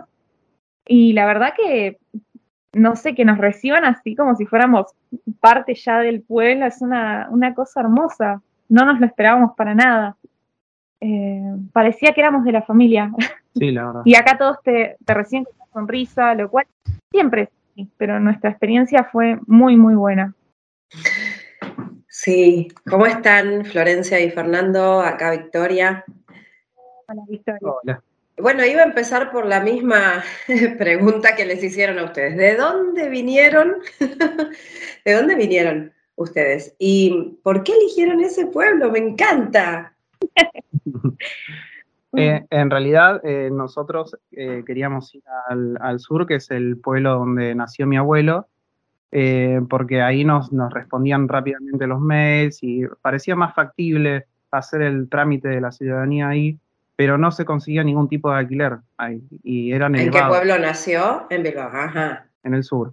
Y, y entonces eh, nos pusimos en contacto con Sabri y nos eh, ubicó en este pueblo que, el- que el- no lo teníamos para nada visto y lo empezamos a mirar por videos, lo empezamos a mirar por, por, por, digamos, las redes sociales y, y veíamos fiestas muy familiares. O sea, hay un video muy... eh, está en YouTube, que es la, eh, la fiesta del vino patero, y es impresionante, digamos, la, la- la calidad de, de unión que tienen esas personas cuando hacen las actividades, y, y no- y nos re gustó, la verdad. La verdad es que, eh, primer principal, cuando Sabri nos dijo, eh, nos advirtió que era un pueblo muy chico, porque realmente no todos quieren mudarse a un pueblo tan chiquito, con tan poca gente. Eh, Claro. Pero nosotros, primero, ella nos decía, bueno, porque hay este inconveniente y el otro inconveniente, y le digo, estamos acostumbrados a estar chiquitos, no tan chiquitos como este, obviamente, pero nos gusta más la vida de pueblo a nosotros eh, que la de ciudad así movida para estar constantemente. A nosotros nos gusta estar en la ciudad unos días, em, conocer y todo, y después venir a la paz y a la tranquilidad que hay acá, que la verdad que es hermoso, eh, y nos enamoramos. Nos enamoramos, eh, lo vimos por Google Maps, lo, lo vimos por los videos, como dice Fernando, y nos enamoramos, y vinimos para acá y nos volvimos a enamorar de la gente, de todo. La verdad que es increíble. Eh, nosotros venimos de Miramar, no sé si lo habíamos De dicho, Miramar, qué bueno. eh, de la provincia de Buenos Aires, cerca del Mar del Plata, no sabe, en Argentina, eh, ya que sé que nos escuchan de varias partes de América. Eh, así que pueden ubicar mejor. Bueno, bienvenidos a Italia y me encanta que arranquen con ese envión que les va a ser súper útil. Qué lindo. Florencia y Fernando, hola, que hoy fue Juliana a recibirlos y yo los estoy escuchando aquí por primera vez en- aquí en Italia. Eh, yo les quería preguntar, visto que, bueno, les advertimos que era un pueblo chiquito, ustedes dijeron que venían de un pueblo chico también, no tan chico, pero ¿cuáles son las cosas, está bien que están hace un día, pero de lo que pudieron ver, ¿cuáles son las cosas a las que ustedes creen que se van a tener que amoldar ahí en ese pueblo o en la, en la vida que van a llevar ahí, que ustedes crean. Y una de las cosas principales de las que vamos a tener que amoldarnos es que, bueno, eh, como es un pueblo tan chiquito, no tiene supermercado. y entonces tenemos que ir al siguiente pueblo que está a eh, 10 minutos de, de caminata, digamos, y tenemos que ir a comprar ahí. El tema es que no tiene un sendero para peatones y tenemos que ir medio por el borde de la ruta y, es complicado, digamos. Pero creo que es, es lo único que tenemos para, para decir. Porque contando uno de los pros es que el señor que es dueño de la propiedad que estamos alquilando eh, es increíble. Nos invitó a almorzar, eh, nos invitó a recorrer. Eso eh, nunca lo había visto en ninguna parte. Y la verdad que eso es porque es un pueblo, porque quieren que formes parte del pueblo, porque es como una enorme familia. Yo la verdad que él nos contaba toda su vida y la verdad que lo sentís como, como si lo, lo conocieras o como si fuera que estás hablando con un pariente lejano. Pero es, es impresionante eso. ¿Qué tal, Florencia y Fernando? Soy Elin, ¿cómo Bien, eh, siguiendo esta historia, ¿no? Ustedes están aquí en este pueblo, están empezando a descubrirlo, como bien dicen el supermercado y estas cuestiones que se van a ir amoldando. Eh, me alegra la bienvenida y seguramente se engancharán con alguien del pueblo que los lleve y los traiga al supermercado porque veo que van a armar una gran familia. Pero más allá de eso, eh, y éxitos obviamente en este trámite que inician, ¿qué idea tienen una vez que obtengan esta ciudadanía? ¿Cuáles serían sus proyectos? Y nosotros trabajamos eh, reparando computadoras en Argentina, reparando computadoras, vendiendo insumos informáticos y realmente estamos acostumbrados a trabajar con eso. Eh, no tenemos visto que acá sea un lugar donde eso sea una salida laboral. Eh, pero por el momento, eh, por ahí cambiar de rubro, ver qué nos depara la vida, ver si quizás podemos trabajar en algún campo, aunque sea una temporada, eh, vivir experiencias nuevas, digamos. Eh, uno no sabe dónde va a terminar, estamos abiertos a, a, trabajar de lo que sea por unos meses y después ver eh, a dónde nos lleva la cosa, digamos. Pero bueno, es una idea muy abierta la que tenemos en este momento. Una pregunta.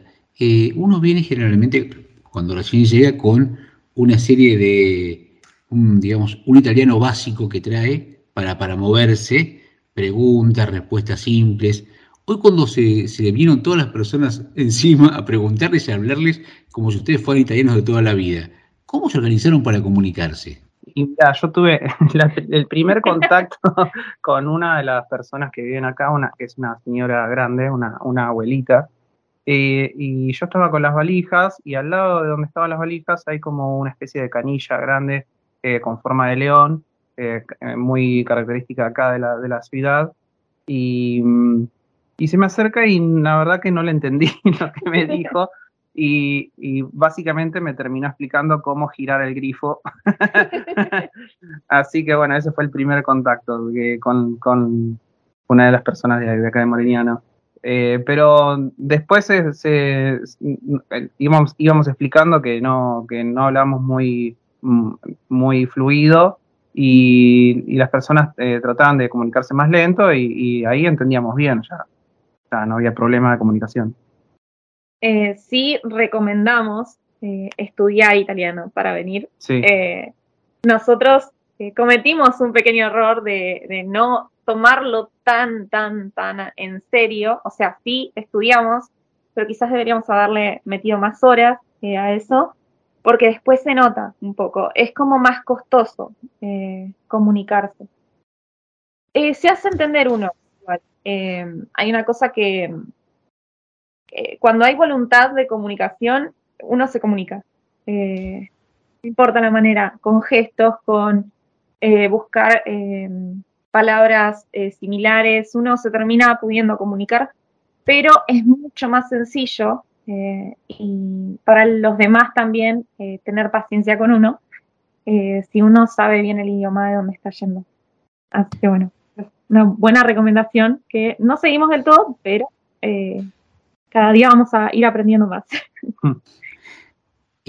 Casi me contestás la próxima pregunta que para finalizar quería preguntarles si una persona que está con ganas de venirse a Italia, los escucho a ustedes que acaban de llegar, acaban de llegar, no eh, cepillo de dientes, no un par de medias, ¿qué tiene que traer en la mochila aparte de aprender italiano?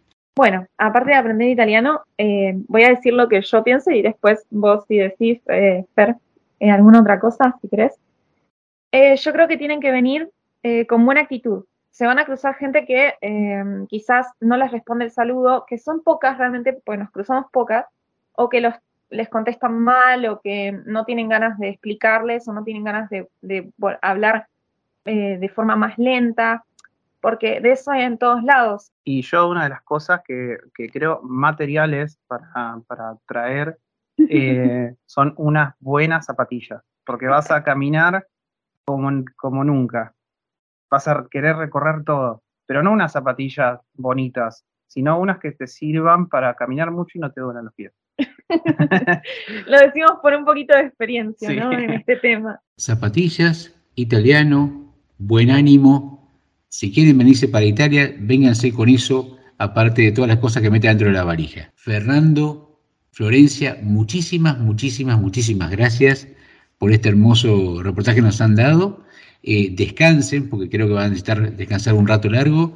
Y trayendo algo que acaban de decir hace un ratito, le pedimos a nuestro operador transoceánico Aldo si nos puede poner de jarabe de palo, la vida es el momento.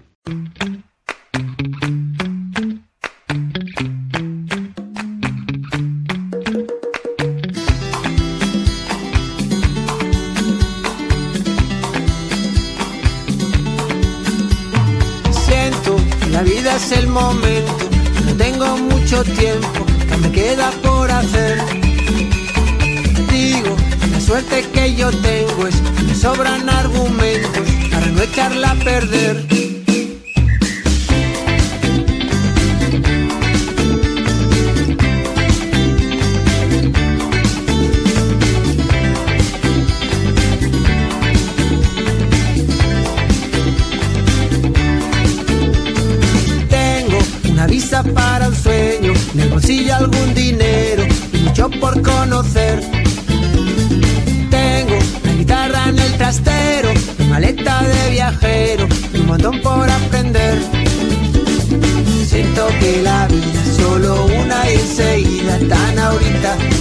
El tiempo va corriendo y a su paso convirtiendo el presente en algo que ya pasó.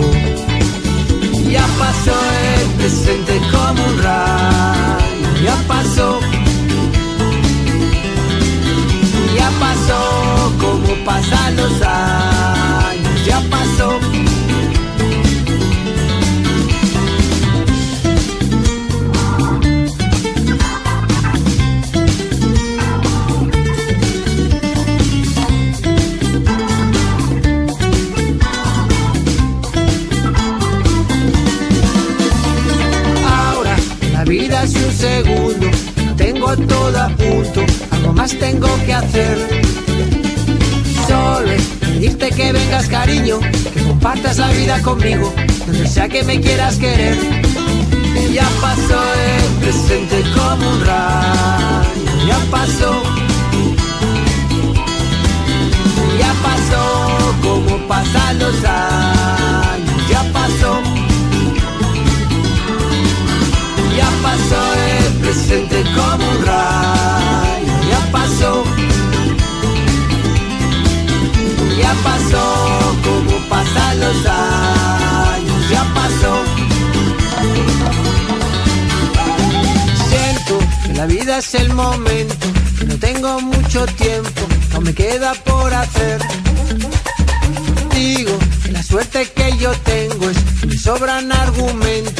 No echarla a perder. La la la, la la la, la la la. La la la, la la la, la la la.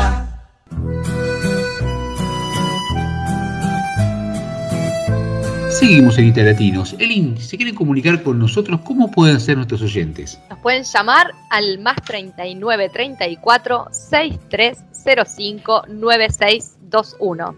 También nos encuentran por correo electrónico a la dirección italiatinosradio.gmail.com Y también nos pueden encontrar en Instagram. Estamos allí como arroba italiatinos. No podemos cerrar este programa sin hacer un bloque que se nos hace agua a la boca y que los oyentes cada día buscan más. Nuestra sección gastronómica.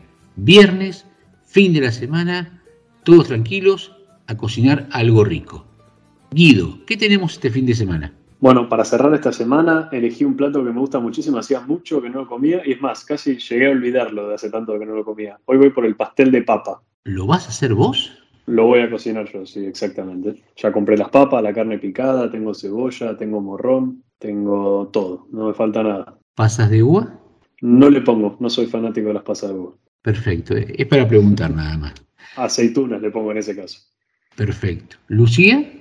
Bueno, nosotros vamos a comer un poquito sano para, porque después se viene el fin de semana y siempre derrapamos. Ya nos pasó el fin de semana anterior que probamos las chamboles, después comimos pizza, comimos panini y después la semana nos estamos quejando. Así que bueno, van a salir unas cotoletas al horno y una ensalada de zanahoria. Impecable.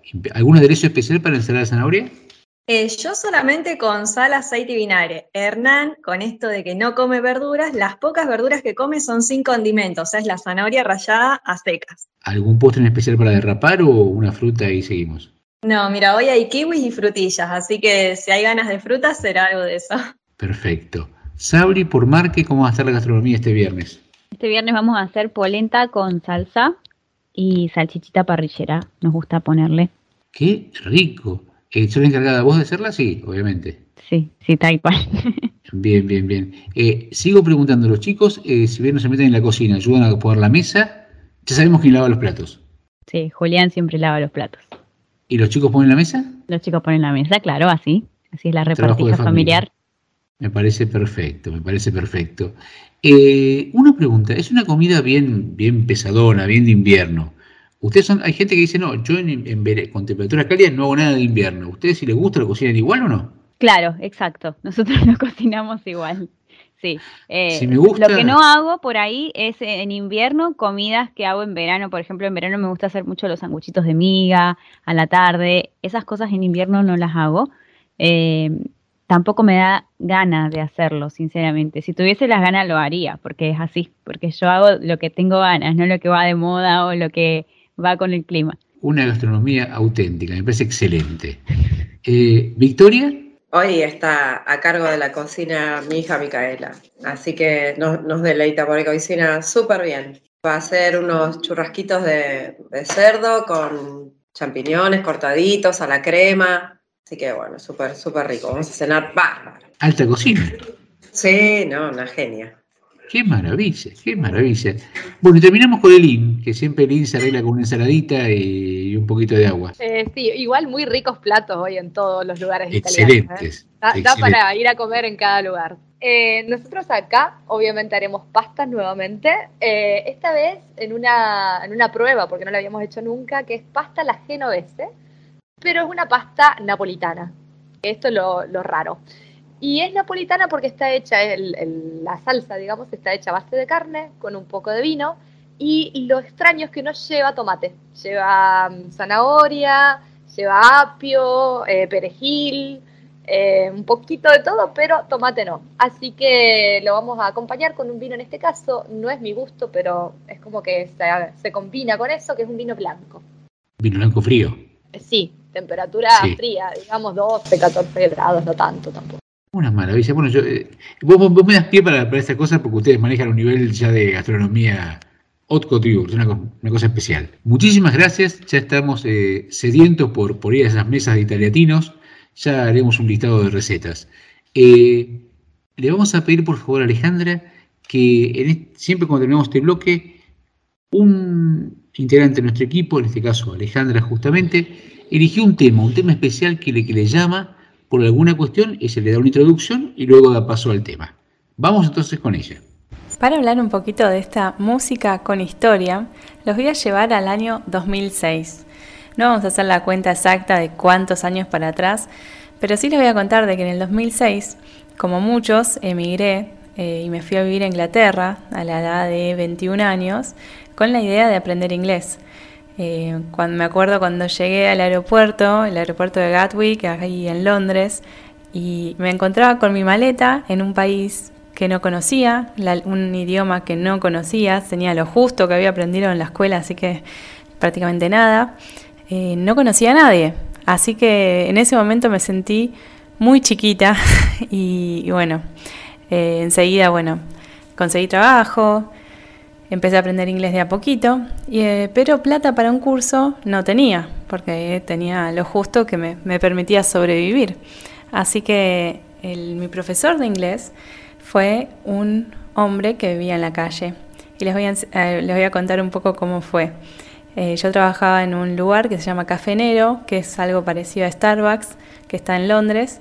Y en este lugar, eh, cada noche todo lo que sobraba de, de comida se tiraba. Otro podías llevar y te lo podías comer vos.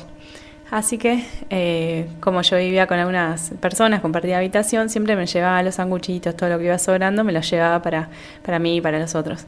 Entonces, de camino siempre había un mendigo, eh, una persona sin hogar que vivía eh, ahí en la calle, justo de camino a mi departamento. Así que todos los días yo le dejaba algo para comer.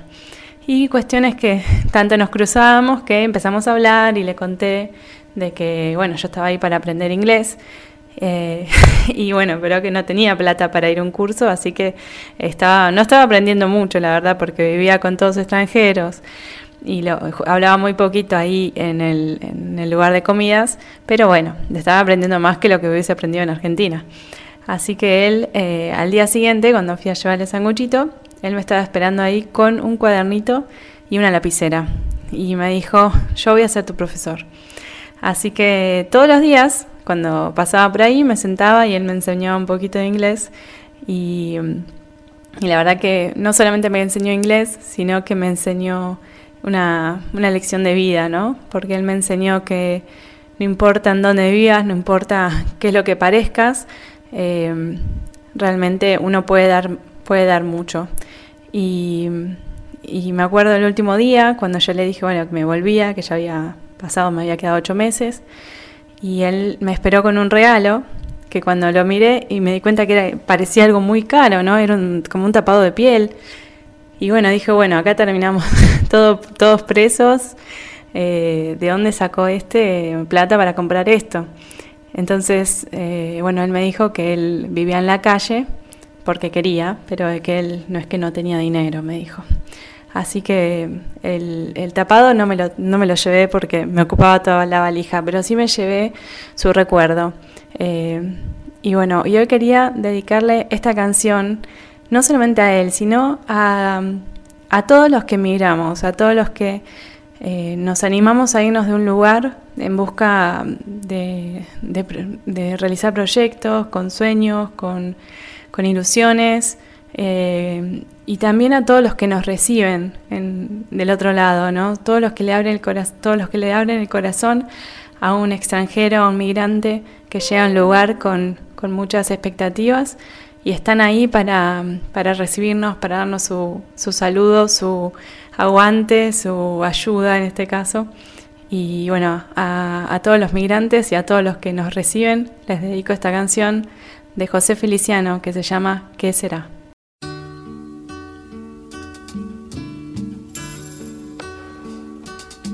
pueblo mío que estás en la colina, tendido como un viejo que se muere. La pena, el abandono son tu triste compañía. Pueblo mío, te dejo sin alegría. ¿Qué será? ¿Qué será? ¿Qué será? ¿Qué será de mi vida? ¿Qué será? Si sé mucho o no sé nada, ya mañana se verá y será, será lo que será. Ya mis amigos se fueron casi todos y los otros partirán después que yo. Lo siento porque amaba su agradable compañía, mas es mi vida, tengo que marchar. ¿Qué será? ¿Qué será? ¿Qué será? ¿Qué será de mi vida? ¿Qué será?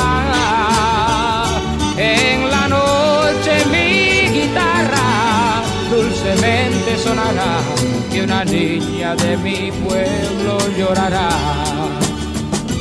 Amor mío, me llevo tu sonrisa, que fue la fuente de mi amor primero. Amor, te lo prometo como y cuando no lo sé, mas sé tan solo que regresaré. ¿Qué será? ¿Qué será? ¿Qué será? ¿Qué será será? En la noche mi guitarra dulcemente sonará y una niña de mi pueblo soñará.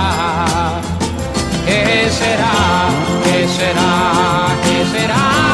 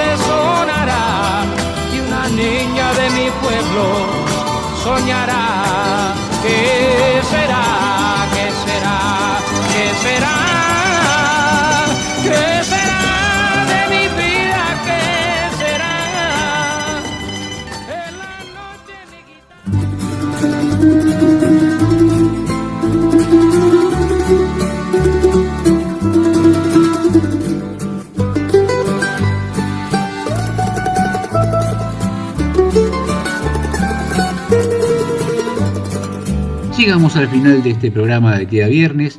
Erin, si quieren comunicarse con nosotros, nuestros oyentes, ¿cómo pueden hacerlo? Nos pueden llamar o escribirnos al más 39 34 6305 9621. También recibimos correos electrónicos en italiatinosradio.gmail.com y nos pueden seguir por Instagram en arroba italiatinos. Bueno, este es el momento en que cerramos el programa y le pedimos a cada miembro del equipo que nos cuente qué fueron las cosas que más les llamaron la atención del programa de hoy. Bueno, la verdad que como cada programa quedé maravillado con las historias de los latinos que están acá en el país, en Italia, y que obviamente se vienen a buscar la vida y tienen esa resiliencia, esa fuerza, esa energía de buscarse la vida y de conseguir las cosas. Así que me pone muy contento escuchar sus historias y saber que les va bien. Quedé particularmente impactado con el caso de Florencia y Fernando, porque yo también estoy en una ciudad chica, como yo Sayónica, pero no creí que había algo tan, tan chico en Italia. Así que la verdad que nada, increíble que esos lugares existan realmente, porque yo desconocía totalmente eso y que se puedan adaptar ahí me parece increíble.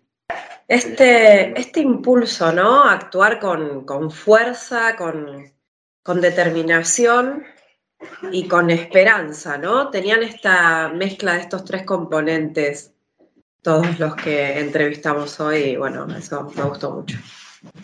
Bueno, comparto con mis compañeros y, disfruto como cada encuentro de italiatinos eh, la tenacidad, la constancia, esa perseverancia y sobre todo esa garra que se le pone y que le ponemos todos los inmigrantes con los proyectos que tenemos en la cabeza, con lo que aquí tenemos que generar, con los cambios que hay que hacer.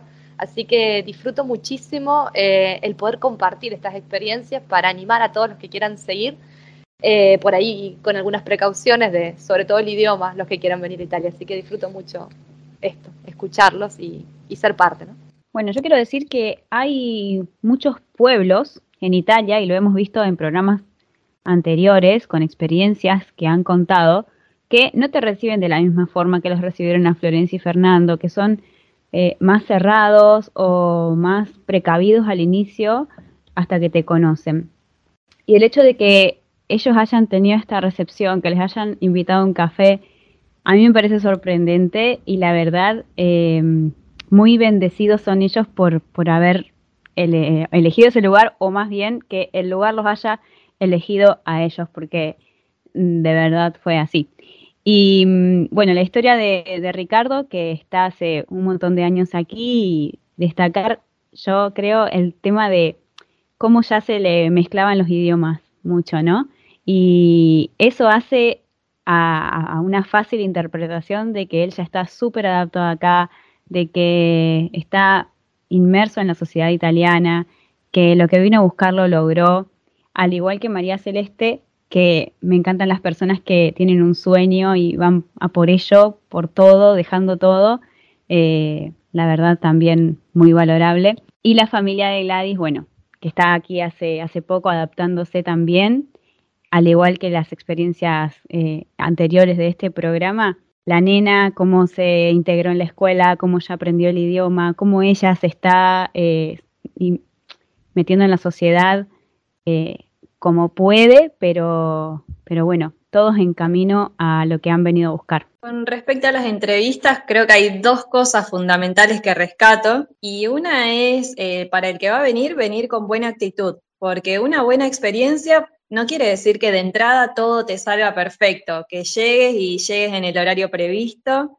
que te encuentres con las personas más amables del mundo o que todo el trámite te vaya perfecto. A veces hay algunos imprevistos y hay que saber encararlos con un poco de paciencia, con buena onda, sabiendo que puede pasar. Y lo otro que es muy importante es el italiano, que ya lo dijimos varias veces. Lo que pasa es que a veces uno desde el otro lado no sabe qué tanto italiano tiene que estudiar. Entonces se cree que sabiendo decir hola, chao, eh, soy Lucía, ya está. Y no, es como que hay que dedicarle un poquitito más para que las cosas fluyan de otra manera. Qué lindo es ver cómo cada, cada miembro del equipo va receptando una cosa distinta, eh, pero que todo lo que nos pasó en el programa quedó, quedó en ellos y, y vamos extrayendo para que ustedes tengan una primera, una, aparte de la que tienen ustedes, una primera síntesis del programa.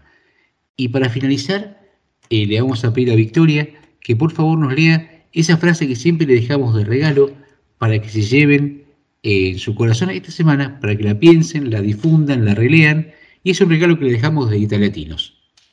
Un regalo que tiene que ver con, con esto, ¿no? Eh, Mario Benedetti tenía dos padres italianos que pasaron por distintas incertidumbres y, y dificultades.